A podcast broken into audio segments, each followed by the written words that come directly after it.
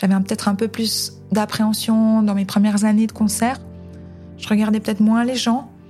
Euh, mais là, vraiment, le fait de, regarder les gens et de m'imprégner de l'ambiance de la salle, ça m'aide à bien jouer. Euh, ça m'aide à avoir envie de leur donner euh, le maximum et de faire un beau concert pour eux, pour moi, pour mes collègues, vraiment. et, c'est un, un atout, en fait, d'avoir des gens.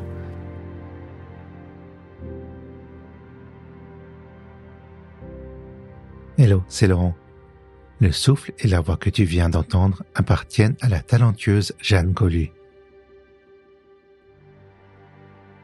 Depuis une quinzaine d'années, j'ai eu la chance d'assister à plusieurs de ses concerts et ce qui m'a frappé, c'est sa générosité.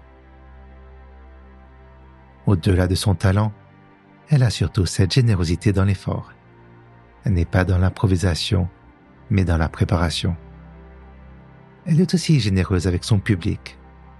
Elle donne de son temps et de sa personne, parce que la musique est un art qui se partage. Bienvenue au cœur de la création.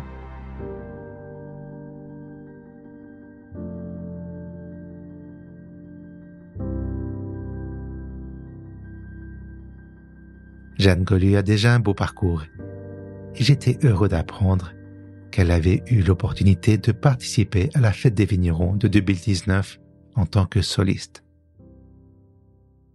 Cet événement a lieu environ tous les 20 ans. Je ne suis pas spécialement attiré par les grands rassemblements et j'ai principalement observé cette célébration de l'extérieur. Par contre, j'étais curieux de savoir comment elle avait vécu la fête des vignerons de l'intérieur. Oui, alors c'était un événement vraiment très riche. Euh, j'avais envie d'y participer et puis euh, les choses ont fait que les compositeurs ont écrit pour euh, ma flûte de pan et pour moi. Donc voilà, j'ai été intégrée au spectacle. j'ai adoré cet événement déjà par sa grandeur. C'est vrai que ça m'était jamais arrivé de jouer quasiment comme ça dans un stade. Il y avait 20 ou 25 000 personnes, je me rappelle plus exactement par représentation, donc c'était vraiment énorme. Et puis euh, au niveau de la collaboration avec euh, tous les autres acteurs, euh, il y avait les danseurs, les comédiens, les ben voilà des figurants, des amateurs et des professionnels. Donc c'était très intéressant. Et j'ai appris beaucoup de choses aussi sur la façon de gérer un spectacle, un très grand spectacle comme ça. Par exemple, les clics de départ, quand est-ce qu'on entre sur scène, quand est-ce qu'on sort, comment, voilà, comment tout s'organise. Et hum, c'était vraiment grisant, je dois dire. Euh, après, au niveau euh, musical, c'était aussi une découverte parce que on a beaucoup de contraintes.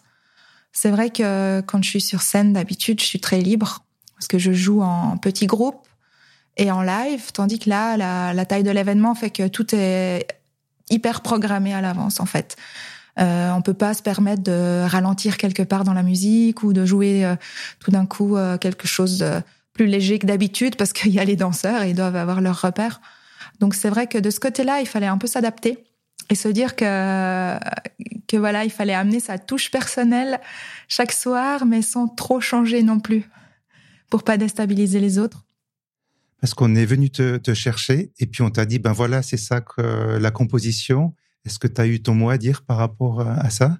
Alors oui, on est venu me chercher. Enfin, j'avais, je connaissais les compositeurs et je leur avais glissé euh, dans l'oreille, voilà, euh, ça serait chouette euh, d'écrire pour la flûte de pan. Puis je pense que ça leur a fait tilt. Donc après, ils ont écrit pour l'instrument. Donc après, effectivement, les partitions étaient écrites. Euh, j'ai pu tout à fait euh, discuter avec eux et puis on a pu changer ensemble quelques quelques phrases ou quelques notes lorsque c'était pas idéal pour l'instrument par rapport à par exemple la hauteur ou des choses comme ça. Mais bon, la musique était déjà quand même écrite et par exemple, elle était déjà calibrée en termes de minutes. Donc euh, les compositeurs pouvaient pas non plus me, dire oui, pas de souci, on change, on change tout. Donc ils avaient aussi eux des contraintes et euh, donc on a pu un petit peu adapter euh, dans une certaine mesure. Et moi, ce qui me travaille, c'est je m'imagine le premier moment où tu es entré sur scène et que tu as vu l'arène qui était pleine à craquer. Est-ce que tu as eu le temps de, de, voir ça ou bien est-ce que tu étais vraiment à fond dans ton, alors oui, c'était c'était un superbe moment. Hein. C'est vrai qu'il y a une sorte d'adrénaline que j'avais jamais eue à ce point-là parce que c'était l'inconnu pour moi. Après, bon, on avait quand même déjà répété tous ensemble et puis même que les figurants, c'était déjà 5000 personnes. Donc au final, euh, j'avais déjà cette habitude-là de jouer pour beaucoup de gens. Je connaissais aussi bien mes parties, donc j'étais assez confiante.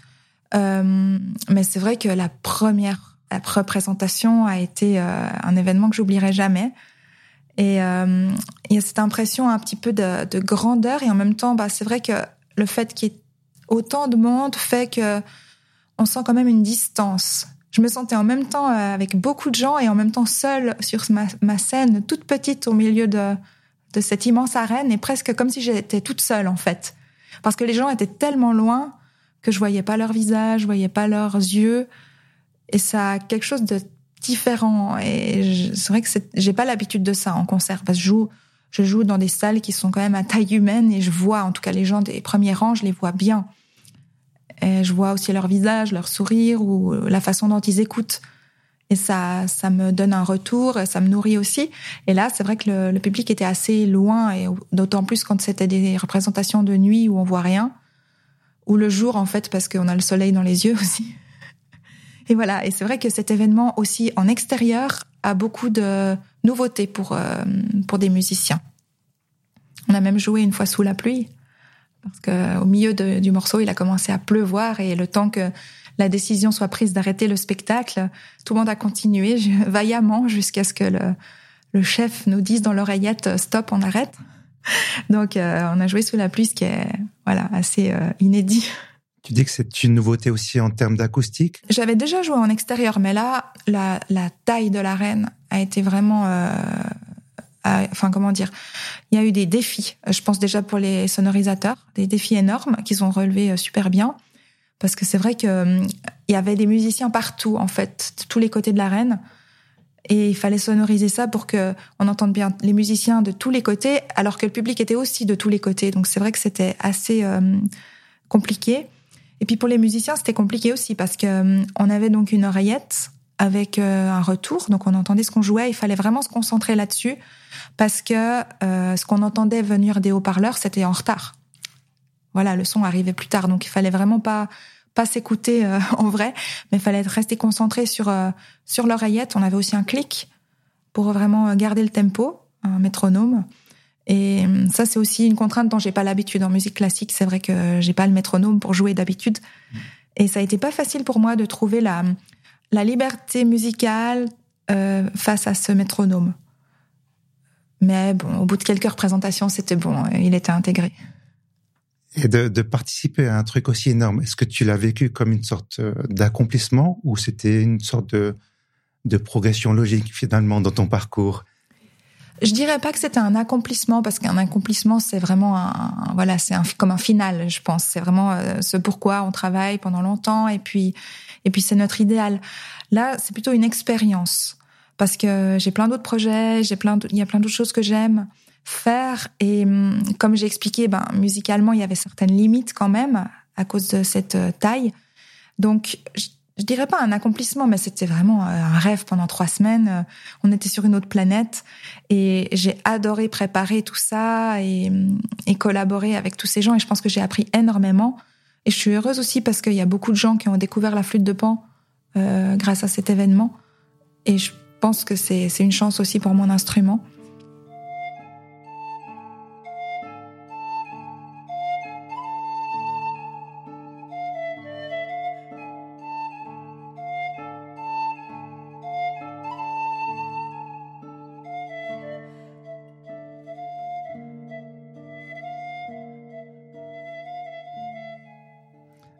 Présent embarquer dans la machine à voyager dans le temps euh, pour te rejoindre à l'âge de 7 ans.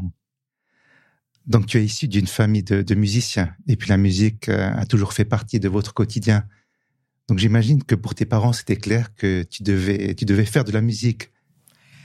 Oui, alors euh, mes parents étaient musiciens, mon papa musicien amateur, ma maman musicienne professionnelle, mais ils m'ont jamais forcé. Hein. C'est vrai que ils m'ont laissé le choix, mais moi j'avais très envie de jouer d'un instrument aussi.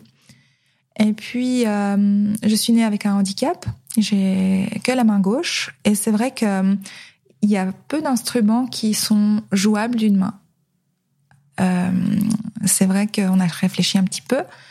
Et quand mes parents ont pensé à la flûte de pan, j'ai vraiment flashé sur cet instrument euh, qui me convenait vraiment bien puisqu'on n'a pas besoin des doigts pour jouer.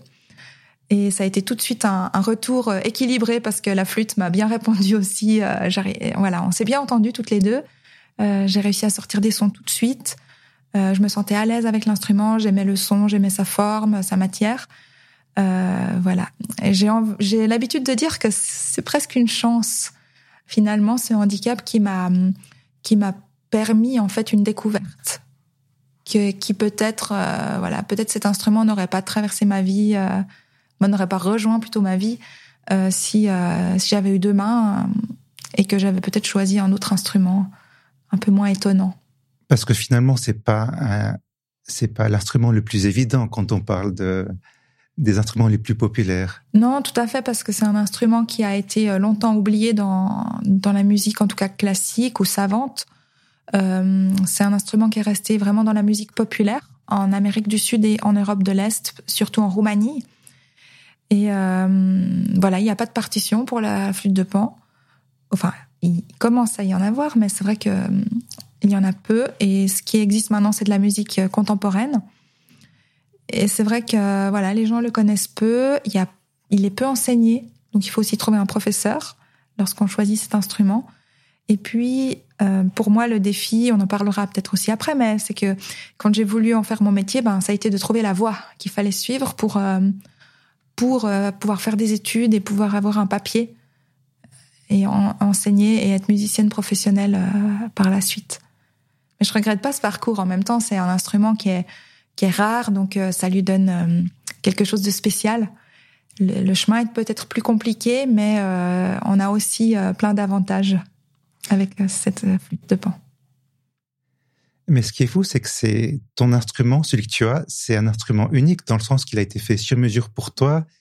Euh, bon, à la base, tu l'as dit, c'est une flûte roumaine, mais elle a été adaptée pour pouvoir avoir, euh, avoir un registre plus, plus étendu, pour pouvoir plus aller au-delà de simplement du folklore, mais simplement pour expliquer, pour qu'on puisse imaginer l'instrument. Ouais. Donc, c'est plusieurs tubes de bambou avec une seule, une seule rangée de, de tubes et puis ensuite, pour jouer les notes, tu joues sur l'inclinaison des tubes. C'est bien ça. Voilà, exactement. Donc c'est euh... alors le bambou, c'est la tradition. Hein. Les, flûtes de pan sont traditionnellement en bambou. Maintenant, on en construit dans, plusieurs matières, en bois et en plastique aussi. Voilà, on essaie de moderniser aussi la flûte. Et puis, euh, effectivement, c'est des tubes qui sont collés les uns aux autres, une rangée. Ça, c'est pour la flûte de pan romaine. Hein. Et euh, effectivement, l'inclinaison des tubes, l'inclinaison dans laquelle je joue va euh, modifier la hauteur. Donc je vais créer les demi-tons comme ça, les dièses, les bémols.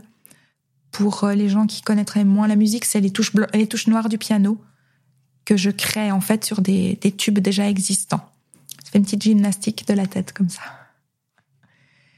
Et euh, en Roumanie, les flûtes de pan euh, descendent souvent jusqu'au sol grave ou ré grave.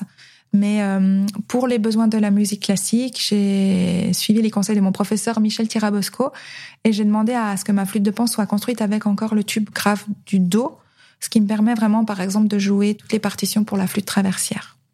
Du moment que tu as un instrument qui est unique, comment est-ce qu'on fait pour apprendre ou bien pour enseigner? Parce que vu que chaque personne a son instrument fait sur mesure, oui, c'est vrai. Puis toutes les flûtes sont différentes parce que tous les bois sont différents. Les facteurs de flûte aussi euh, ont tous leur façon de construire. Donc, euh, il faut s'adapter. Mais je pense que c'est un, c'est un beau travail humain de s'adapter vraiment à l'instrument et à la personne aussi. Parce qu'en tant qu'enseignante, moi, j'essaye vraiment de coller à mes élèves, de voir qu'est-ce qui est le mieux pour eux. D'ailleurs, de leur trouver la bonne flûte, ça c'est pas non plus garanti au début. Des fois, on, des fois, une flûte qui ira bien à un élève euh, ou à un musicien ira pas à tel autre musicien. Donc, voilà, il faut, faut trouver la bonne paire. Et puis, euh, moi aussi, j'ai dû trouver des, mes professeurs. Ils couraient pas les rues, mais j'ai eu beaucoup de chance. J'ai commencé avec Alexandre Cellier, euh, qui connaissait très très bien la musique roumaine. Donc, j'ai commencé avec ça, avec de la musique traditionnelle. Donc, j'ai j'ai vraiment commencé avec les origines, on peut dire, de mon instrument. Et après, j'ai choisi de suivre les cours de Michel Tirabosco, qui est un merveilleux flûtiste de pan à Genève, qui a apporté beaucoup à l'instrument justement sur le plan classique lui-même avait travaillé en fait avec un professeur de flûte traversière parce qu'il n'y avait pas de professeur de flûte de pan. Voilà. Et après, euh, pour étudier, ben j'ai pu étudier au conservatoire, enfin à la haute école maintenant de Lausanne, et euh, y faire toutes les branches théoriques. Et j'ai suivi euh, la partie pratique avec Michel Tirabosco justement. À quel moment dans ton parcours est-ce que tu t'es dit c'est ça, c'est la flûte, c'est la musique que j'ai envie de faire? Est-ce que c'est venu plus tard ou bien c'est venu naturellement et puis tu t'es dit, ben, on verra bien ce que ça donne? C'est un petit peu rock'n'roll, là. Les, cours à, Lausanne, la pratique à Genève. Oui, je crois que c'est une question que je me pose encore maintenant. de savoir euh, si je veux faire de, du, la musique de mon, mon métier avec la musique, mais c'est, hum, je crois que tout d'un coup c'est venu évident parce que c'est ce que j'aime faire. Et hum, après le gymnase, je me destinais à aller à l'université, un petit peu comme tout le monde. J'avais pas envisagé en fait de pouvoir vivre de la musique. J'avais l'impression que c'était pas possible. Et tout d'un coup, je me, je me suis, j'ai regardé ma vie, je me suis dit, mais en fait, je passe plusieurs fois par semaine à, à faire de l'instrument, j'aime ça, je vais prendre des cours qui me font plaisir. Et, et voilà, je me suis dit, mais pourquoi pas oser, essayer. Et puis bon, euh, on, on verra. Et en fait, ça m'a bien réussi parce que j'ai pu euh, faire un diplôme pour enseigner au conservatoire et euh, je fais aussi beaucoup de concerts. Donc euh, voilà, je regrette pas. Mais c'est vrai que hum, c'est un choix qui est pas facile, je pense, en plus de nos jours. Avec tout ce qui se passe, avec tout ce qu'on a eu aussi avec le Covid, je sais qu'il y a beaucoup de jeunes musiciens qui ont renoncé à leur carrière récemment. Euh, c'est un métier qui est très volatile. Parfois, on est submergé de dates. Euh, on sait plus comment trouver le temps pour répéter pour tous les concerts. Et puis parfois, il y a des vides. Euh, donc financièrement, c'est pas facile, mais aussi pour le moral, parce qu'il faut continuer à travailler. C'est un travail vraiment de tous les jours, l'instrument. On peut pas se dire euh, ah j'ai pas de concert pendant un mois, alors euh, je ne vais pas travailler pendant un mois. C'est pas possible. On, on garde pas notre niveau. Donc voilà, faut trouver la ressource, faut trouver la motivation. Et à l'inverse, quand on a beaucoup de dates, il faut garder la fraîcheur. Donc voilà, c'est un métier qui est énormément plaisant au niveau des contacts humains, au niveau euh, de l'apport personnel, mais qui demande aussi une discipline et une, confiance en soi en fait qu'il faut, maintenir quoi qu'il arrive. Donc en permanence maintenir euh, cet équilibre pour être euh, pour être bien en fait, tout simplement. Ouais, c'est ça parce que l'instrument, c'est un sport un peu. Hein. Il faut, il faut, faut le garder l'entraînement. C'est comme un sportif qui doit travailler ses muscles même s'il n'a pas de match. Et nous, c'est pareil. Si on veut avoir du plaisir et se sentir bien en jouant, on peut pas euh, reprendre l'instrument à froid comme ça. Donc, euh, donc, euh, il faut trouver, il faut trouver cette, cet équilibre qui nous, qui nous permet d'être confortable et puis de, de pouvoir se libérer des contraintes techniques pour apporter la musicalité, apporter notre touche. Et par rapport à l'enseignement, est-ce que c'est quelque chose très tôt Tu t'es dit que, je, que tu allais faire ça en parallèle? Bah, j'ai commencé à enseigner assez tôt parce qu'en fait, il y avait quelques propositions, j'avais quelques demandes de personnes qui voulaient apprendre la flûte de pan. Donc j'ai commencé à enseigner, je crois que j'avais 17 ans, quelque chose comme ça. J'avais pas de papier, donc j'ai voilà quelques élèves en privé et puis j'aimais bien ça. Et j'ai toujours considéré que ça fait partie en fait euh, du, du métier. Euh, faire uniquement des concerts, c'est très très contraignant, c'est lourd.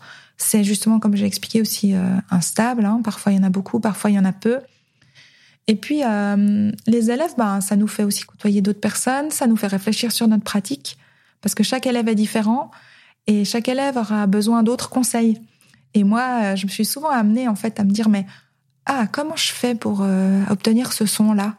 Parce que quand il faut l'expliquer, ben, il faut euh, tout d'un coup vraiment le conscientiser et puis faut se poser des questions sur sa pratique. Et c'est intéressant, je trouve. Et ça me fait progresser. En fait, c'est un gros travail pour essayer de transmettre euh, un feeling, quelque chose qui est un petit peu, un petit peu vague.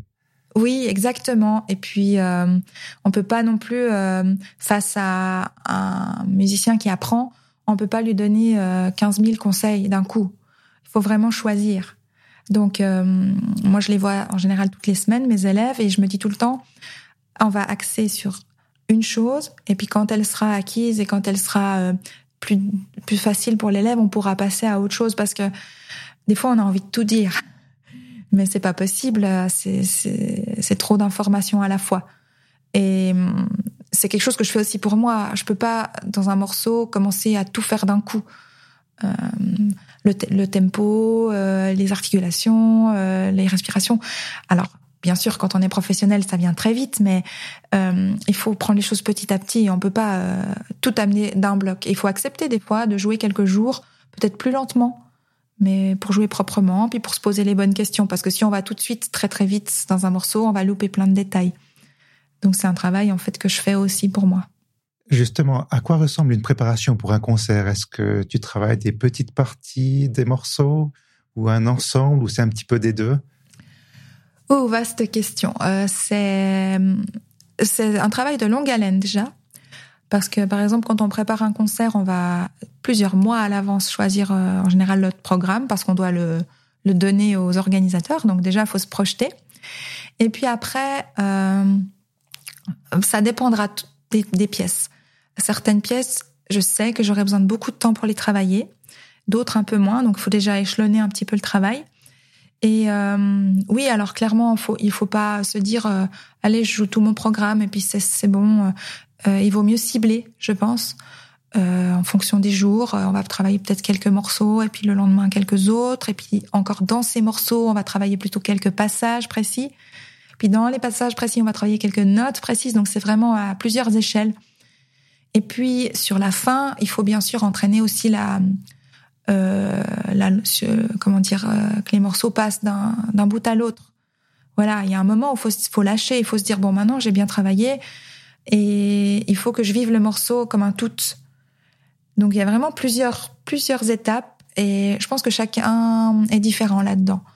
Le musicien doit bien se connaître pour pouvoir être prêt le jour J. Ça sert à rien d'être prêt euh, deux mois avant et puis après de s'ennuyer quand on joue les pièces. Mais ça sert à rien non plus de d'avoir trop de stress parce qu'on s'est mal préparé et puis de d'être pas très sûr de de pouvoir maintenir euh, le niveau tout au long du concert. Donc voilà, moi j'essaie toujours de me dire, je vais être prête une semaine avant, vraiment parfaitement prête. Comme ça, j'ai encore une semaine pour euh, me faire plaisir à, jouer les, les pièces sans stress mais euh, voilà, sans m'ennuyer non plus. Garder un peu de fraîcheur. Exactement, parce que quand on a trop joué les choses, on, on peut aussi se déconcentrer après sur le moment du concert.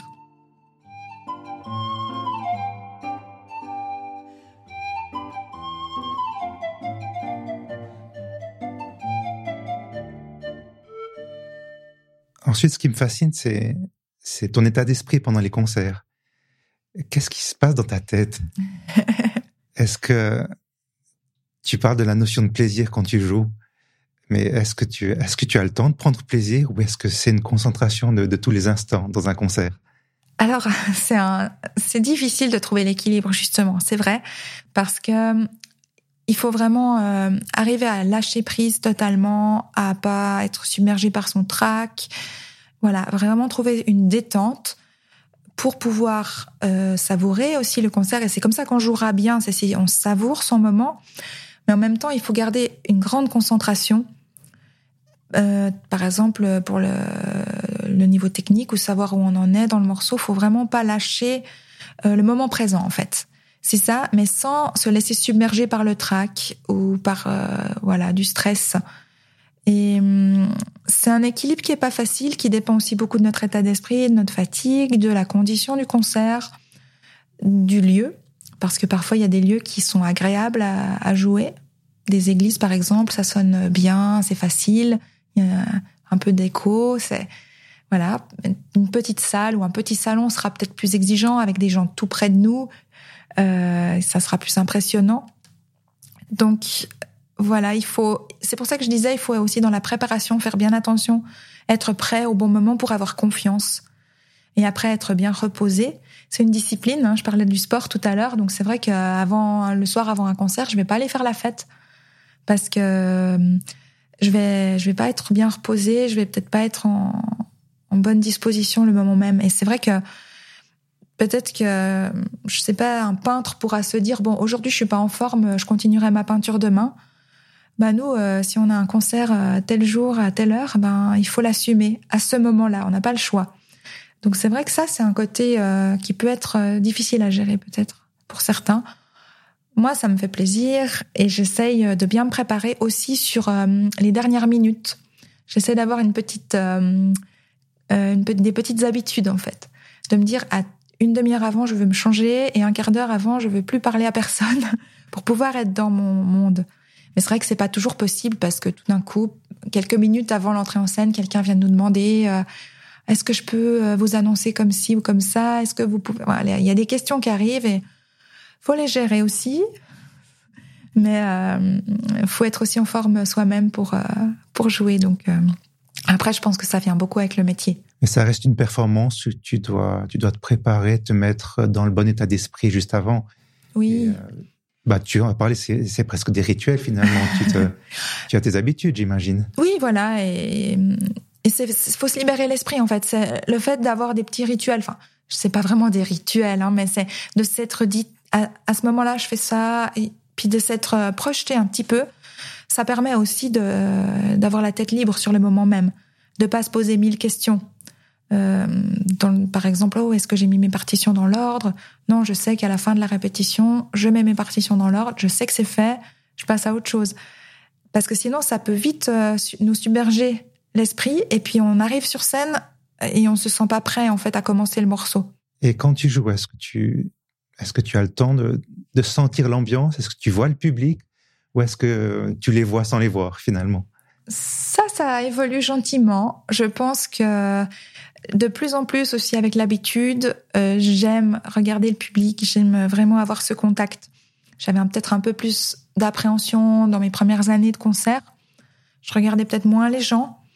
Euh, mais là, vraiment, le fait de, regarder les gens et de m'imprégner de l'ambiance de la salle, ça m'aide à bien jouer.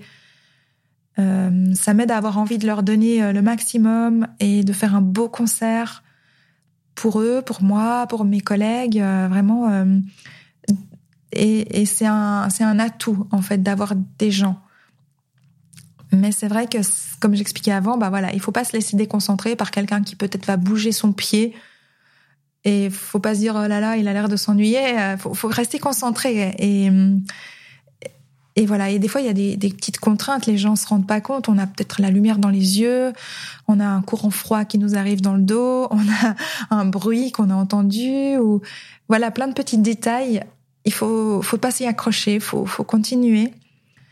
Euh, tout pour garder le plaisir. Parce que je pense que si le musicien garde le plaisir de jouer, le concert sera beau et le public le, le, sent et le concert devient beau aussi parce que plus le public le sent, plus il, renvoie cette énergie et le musicien s'en nourrit pour donner encore plus. Donc euh, voilà, c'est du positif.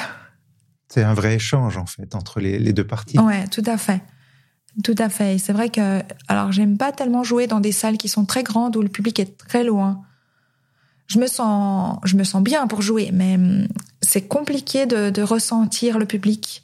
Et hum, parfois, il faut vraiment euh, se concentrer euh, encore euh, plus pour être pour donner en fait, parce qu'on n'a pas pas ce retour direct. C'est drôle parce que je t'avais vu une fois dans une petite salle à la bibliothèque à, Vevey, qui n'était pas forcément adaptée, mais je me suis dit tiens c'est une petite salle, peut-être que c'est c'est plus intéressant. Mais mais tu m'as parlé aussi de l'acoustique que finalement ça résonnait pas assez. Ça veut dire que tu dois plus pousser ton instrument pour que qu'il sonne bien. Oui, alors euh, bah, la petite salle, elle est agréable pour l'intimité. Après, c'est vrai que au niveau acoustique, c'est euh, c'est assez exigeant parce que euh, pour la flûte, par exemple, voilà, j'ai pas de résonance naturelle. Quand j'arrête de souffler, le son s'arrête. Donc, si je veux donner un effet un petit peu qui dure, bah, je dois le faire. Tandis que dans une grande église, le son va continuer avec l'écho et je peux m'arrêter de souffler et reprendre mon souffle tranquillement. Euh, voilà, dans une petite salle, je vais le, soutenir. Donc euh, c'est plus exigeant, mais ça a aussi un, un côté euh, que je maîtrise aussi plus. C'est vrai. Finalement, dans une grande église, parfois euh, l'écho est si long qu'il nous dessert peut-être dans des mouvements rapides ou des, dans des effets qu'on voudrait obtenir, alors que dans une petite salle, vraiment, on crée tout. Et je pense que pour le public, c'est aussi très très agréable d'être tout près de nous et vraiment de voir, euh, de nous voir jouer, euh, de voir les lèvres qui se déplacent sur la flûte, euh, voilà, et de se sentir presque sur scène.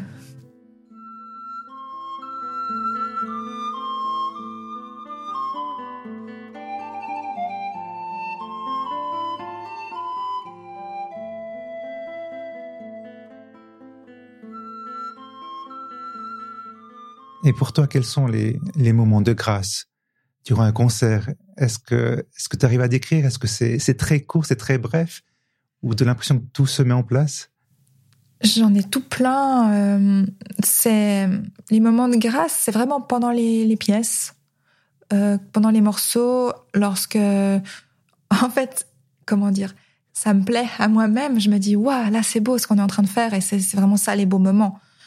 Bien sûr, quand le public nous applaudit ou les remerciements après, c'est très touchant. Mais euh, je le sens en fait quand le morceau se déroule bien, que tout le monde est dedans, qu'on a un bon tempo et qu'on arrive à donner euh, tout ce qu'on veut. Euh, là, et, là c'est vraiment les meilleurs moments. Et parfois, on oublie même où on est en fait. Et c'est vrai, j'ai ce moment, j'ai l'impression de m'envoler. Et j'oublie qu'il y a du public, j'oublie que je suis en concert. Euh, mais je suis concentrée sur le morceau. Et ça, faut le garder parce que si on oublie vraiment tout, on risque euh, d'oublier tout d'un coup une partie ou de faire une fausse note. Donc, euh, il y a quand même cette petite concentration qui reste au fond, mais qui se libère avec le plaisir. Ce que j'ai toujours apprécié avec tes concerts, c'est aussi après, c'est ta disponibilité d'être là, d'être présente pour répondre aux, aux questions du public. Est-ce que tu l'as, est-ce que tu l'as toujours fait? Est-ce que c'est venu plus tard? Est-ce que c'était difficile de, de bah, après un concert où tu es à fond dans le concert, puis euh, ça retombe un petit peu, puis de te retrouver face au public à, devoir échanger? Alors, j'aime beaucoup ces moments. Euh, et je trouve qu'ils apportent, ils apportent énormément. C'est important d'être disponible pour les gens parce que euh, bah, on va pas juste leur jouer notre notre musique et puis après partir. Enfin, je sais pas, moi je vois pas ça comme ça. Et, et j'aime bien après euh, justement ces échanges. Moi, il m'apporte beaucoup aussi. Euh, parce que parfois les gens veulent voir comment comment je joue, voir voir de tout près, et puis euh, bah c'est chouette de voir aussi comment les gens ont ressenti le moment et d'entendre euh, ce qu'ils ont vécu.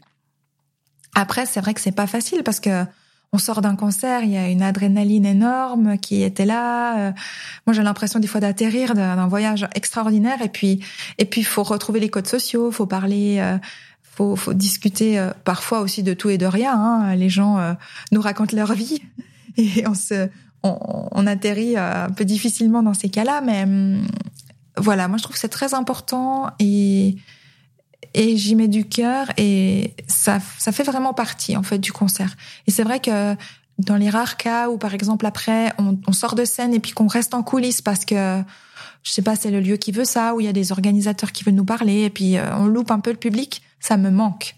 J'ai l'impression d'avoir manqué la fin du concert. Est-ce que tu, tu ressens toujours le stress avant le concert? Oui, un petit stress. Ça, ça dépendra des concerts, hein, mais euh, il y a toujours une petite un petit moment d'adrénaline. Euh, après, ça dépendra aussi des pièces qu'on va que je vais jouer, parce que s'il y a des morceaux qui sont plus difficiles que d'autres, ça peut avoir une influence. Euh, mais je pense que le, petit stress, il est assez utile parce qu'il permet de, se concentrer. Parce que rester concentré pendant une heure, une heure et demie de concert, c'est exigeant. Et hum, voilà, c'est ce petit track peut-être qui permet ça. Ok, j'aimerais également parler de, de ton avenir, de l'avenir de, de, la flûte de Pan. Tu l'as dit, il y a déjà plusieurs compositeurs qui ont composé pour toi et puis pour la flûte de Pan. Où est-ce que tu aimerais amener ton instrument? Est-ce que tu as des, certaines ambitions, certaines attentes par rapport à ça? Oui, alors, bon, je pense que j'ai déjà fait un joli parcours, justement, avec euh, différents musiciens avec qui je me suis associée, euh, en faisant par exemple des enregistrements, des CD, j'ai aussi, justement, comme tu le dis, des compositeurs qui ont écrit pour l'instrument. Donc ça, c'est vraiment important parce que ça donne de la crédibilité à l'instrument d'avoir son propre répertoire. Et puis, euh, c'est vrai que j'ai joué avec beaucoup de musiciens différents, donc je pense que j'ai permis à, la flûte de pan de se faire mieux connaître. J'essaye euh, aussi de, montrer qu'elle elle est capable de tout, autant dans le classique que dans la musique populaire, un peu de jazz, euh, musique contemporaine. Il y a beaucoup beaucoup à faire aussi dans la musique contemporaine. Euh, et puis bah là, c'est vrai que j'ai assez envie de collaborer avec euh, peut-être des ensembles un peu plus élargis, des orchestres ou dans des projets multi multi disciplinaires peut-être avec des peintres, des danseurs, voilà un petit peu varier les domaines artistiques pour aussi explorer divers, diverses facettes. Et puis, par exemple, la fête des vignerons dont on a parlé au début, bah, c'était une de ces étapes, je trouve, qui est importante. Et on s'associe avec des gens euh, dont on n'a pas l'habitude, et puis euh, pour faire connaître voilà cet instrument. Parce que ça reste un instrument méconnu. Donc, quels sont finalement les les préjugés contre lesquels tu, tu aimerais lutter? Oui, oui, oui, tout à fait. C'est un instrument. Euh, les gens, parfois, les gens me disent, oh, j'aime pas du tout la flûte de pan. Et euh, par exemple, le plus beau compliment, c'était euh, je suis venue parce que je suis venue à votre concert parce que ma voisine m'a emmenée, mais moi j'aime pas la flûte de pan. Mais alors vraiment, c'était magnifique, j'ai adoré. Donc voilà, là je me dis ah c'est bon, j'ai fait le job. Euh, la personne a changé d'avis et c'est vraiment super. Et c'est vrai que la flûte, elle a quelques clichés, peut-être un peu du côté kitsch, du côté voilà, ou alors les gens pensent que c'est un instrument justement uniquement folklorique et ils sont très surpris de voir qu'on peut jouer de tout. Euh, et je, remercie aussi beaucoup mes professeurs parce que c'est grâce à eux que j'ai acquis une musicalité, je pense, qui fait que j'ai pu jouer d'une manière qui touche les gens et explorer vraiment toutes les possibilités expressives de l'instrument. Euh, voilà, les timbres, les différentes façons de d'articuler les phrases, de respirer de, de faire chanter cette flûte finalement. Comment tu définirais la musicalité? Parce que je pense que c'est bon, c'est abstrait pour moi. Tu ouais, que c'est la musicalité C'est compliqué, mais c'est la. C'est des couleurs finalement, comme pour un peintre? Euh, oui, alors justement, il y a beaucoup beaucoup de d'échelons. Il y a il y a il y a le timbre, donc la, la sonorité. Il y a les couleurs, effectivement peut-être la chaleur du son, il y a la façon d'articuler, comme quand on parle, on peut articuler plus ou moins quelque chose. Et puis après, ben il y a la la musicalité par rapport euh, surtout au à ce qu'a voulu le compositeur. Euh, c'est comme un texte en fait. Si on lit bêtement une histoire sans y mettre de ton, euh, elle va pas être belle. Et si on s'est bien imprégné de l'histoire, qu'on la connaît par cœur et qu'on y met du ton et qu'on fait des pauses et qu'on respire aux bons endroits et que la, la, voix a une belle intonation, ça va changer le texte complètement. Et hum, je pense que la musicalité, pour résumer, c'est d'être, euh, d'avoir compris ce qu'a voulu le compositeur et en plus euh, d'y amener ma, touche personnelle. Voilà, sans euh, sans oublier le discours euh, d'origine, mais en y apportant quelque chose de, de particulier et de personnel. Et c'est ça qui demande beaucoup de travail, de réflexion et, et euh, aussi beaucoup de connaissances. Parce que si on n'a pas exploré beaucoup de styles de musique, on va avoir qu'une sorte de musicalité. Enfin, on va avoir tout le temps la même dans tous les genres de morceaux. On va mettre les mêmes effets. On va jouer de la même manière. Tandis que si on a beaucoup travaillé de styles différents, on va explorer. C'est un peu comme des langues ou des accents finalement et on va pouvoir euh, mettre le bon accent au bon moment. Oui, parce que tu l'as dit, il y, a, il y a peu de partitions pour la flûte, donc tout est, tout est ouvert finalement. Oui, alors ça c'est aussi chouette, c'est que le répertoire étant inexistant, on va piocher à gauche, à droite euh, dans les partitions pour les autres instruments. Euh, et euh, on regarde qu'est-ce qui peut bien convenir à l'instrument.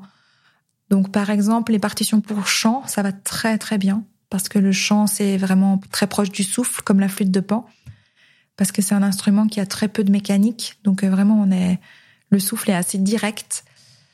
Euh, les partitions pour flûte traversière, comme j'ai dit avant, mais parfois elles sont un petit peu trop virtuoses parce que, bien sûr, à la flûte traversière, on a les dix doigts pour euh, faire des notes très rapidement. À la flûte de pan, on a une bouche, donc euh, il faut se déplacer sur l'instrument.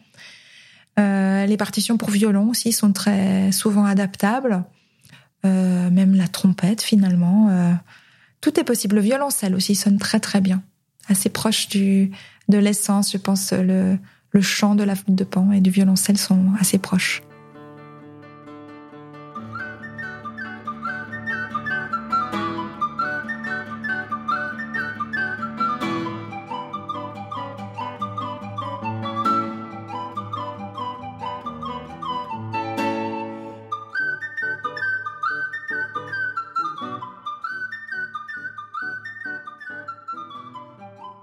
Et plus généralement, est-ce que tu as l'impression d'être au bon endroit, que ce soit professionnellement, aussi dans ta vie privée?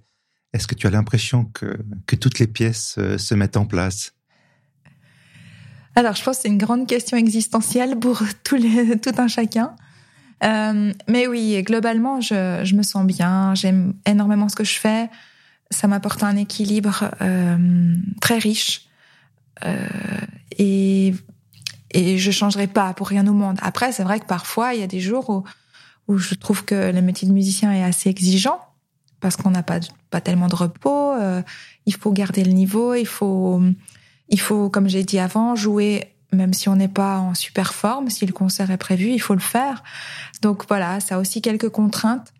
Mais euh, je pense que je me plairais pas du tout dans un métier entre guillemets classique euh, sans, sans petite adrénaline comme ça, sans surprise, euh, et que je m'ennuierais vite en fait. Et ce côté qui parfois me pèse de pas savoir où je vais quand euh, je débarque dans une salle de concert que je connais pas, voilà un petit peu anxiogène.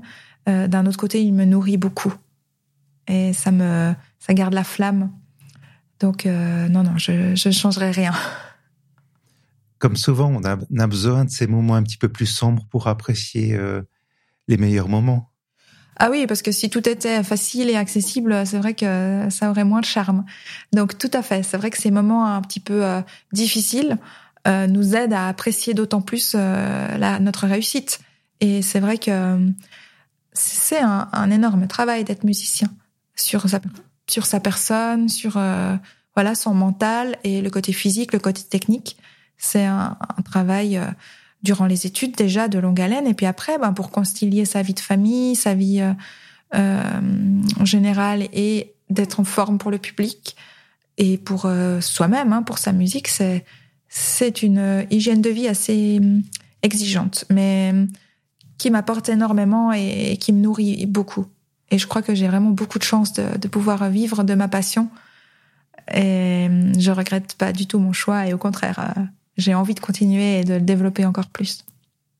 Comment fais-tu pour euh, déconnecter quand tu as des jours de congé? Ou est-ce que tu es toujours, euh, il y a toujours la musique quelque part dans un coin de ta tête? Oui, alors il y a, la musique est toujours euh, dans un coin de ma tête, mais j'arrive quand même à déconnecter. je profite, je fais beaucoup d'autres activités aussi avec la famille. mais c'est vrai que j'ai jamais, en fait, j'ai jamais l'esprit complètement libre parce qu'il y a toujours une date ou une échéance qui arrive et puis il faudra être en forme. Donc euh, donc voilà, j'ai toujours ce petit côté euh, qui sérieux qui me qui me ramène à, la maison me disant bah ce soir on va se coucher tôt parce qu'il faut être en forme euh, tel jour ou il faudra être d'attaque. Mais je pense que c'est aussi une, une, hygiène de vie et puis puis c'est bien parce que voilà chaque chaque jour il y a une autre échéance en tête et et ça m'aide un petit peu à structurer euh, mes activités. Je pense que c'est un thème récurrent de, parmi les artistes d'avoir un cadre. Qu'on a, il y a beaucoup d'artistes qui ont besoin d'avoir des limites pour pouvoir euh, évoluer. Enfin, je ne sais pas comment tu, tu le ressens. Oui, alors, euh, bah, les limites, je pense qu'en musique, euh, on les trouve aussi un peu plus facilement peut-être, parce que déjà souvent, on, on est obligé, entre guillemets, obligé de travailler avec d'autres. Euh, donc euh, voilà, il y a une répétition qui dure de 14 à 16 heures et puis et puis après c'est fini. Donc il faut avoir fait ce qu'il faut dans ce temps-là. Et puis euh, on joue aussi des partitions qui sont écrites ou alors on improvise, mais il y a toujours un cadre.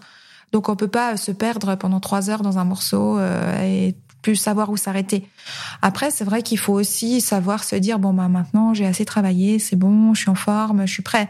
Et puis arrêter, on va pas jouer toute la nuit le soir avant un concert. Et il faut se faire confiance et, et savoir que ça va bien se passer, qu'on pourra prendre du plaisir et, et, lâcher prise. Avant de conclure, j'aimerais te laisser un espace pour parler de tes, tes projets futurs. tu as bientôt un album qui va sortir Oui, exactement. On a enregistré un, nouveau CD avec euh, Céline Guédécombe, qui est harpiste, qui est ma, ma collègue euh, depuis longtemps déjà. Euh, ça fait maintenant, je crois, cinq ou six ans qu'on joue ensemble. Et ce premier disque de duo est une jolie étape pour nous. On y a enregistré voilà les, pièces qu'on aime beaucoup interpréter sur scène. Donc notre duo, c'est le Delta Duo.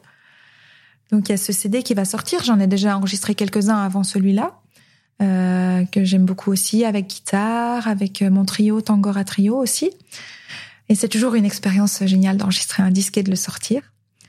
Et euh, bah voilà, sinon beaucoup de concerts qui approchent. Euh, j'ai un site internet où les gens peuvent euh, peuvent aller voir les dates si ça les intéresse.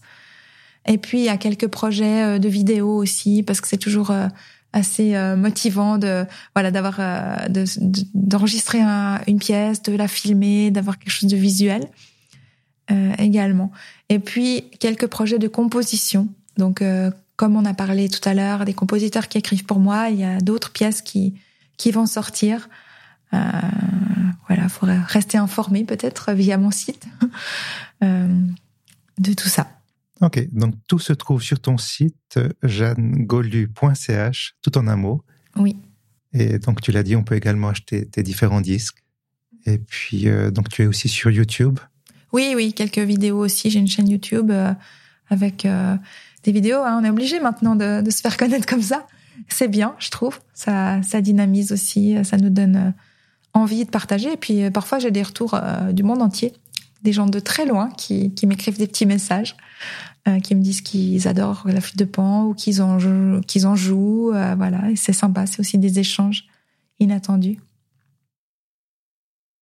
Alors pour conclure, j'ai simplement envie de te, remercier pour euh, pour beaucoup de choses, pour d'abord pour cette interview, mais aussi pour pour tous les concerts, parce que les concerts, je trouve que c'est c'est magique. C'est vraiment cette bulle musicale où on est simplement là dans l'instant, on apprécie la musique et on fait rien d'autre. Et de nos jours, c'est tellement rare en fait. On est toujours en train de faire autre chose ou bien de penser à autre chose, alors que les concerts, c'est du live, c'est du direct. On est là, on est présent à fond, et puis euh, c'est vraiment une jolie parenthèse musicale. Donc merci pour tout ce que tu fais. Merci beaucoup. Et puis on se réjouit de découvrir tes nouveaux projets. Oui, merci. À bientôt.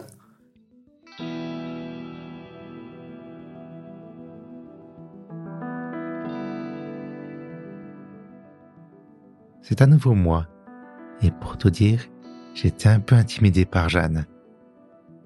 Elle était pleinement investie dans l'interview, avec ce mélange de douceur et d'intensité qui lui vient de sa profession. Elle a une telle discipline dans sa pratique de la musique, mais en même temps, elle reste humaine et proche du public. Malgré sa grande concentration durant ses concerts, j'ai toujours senti son plaisir de jouer et d'être sur scène. Et je trouve touchant de voir une artiste épanouie.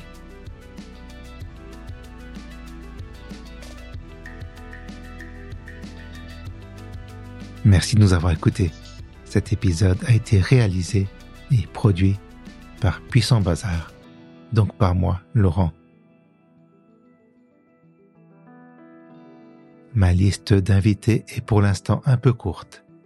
Alors si tu as en tête quelques noms d'artistes que je pourrais inviter, ou si toi-même tu aimerais participer à l'émission, alors envoie-moi un message à laurent Je reviens dans un mois avec un nouvel invité. D'ici là, prends soin de toi et à tout bientôt.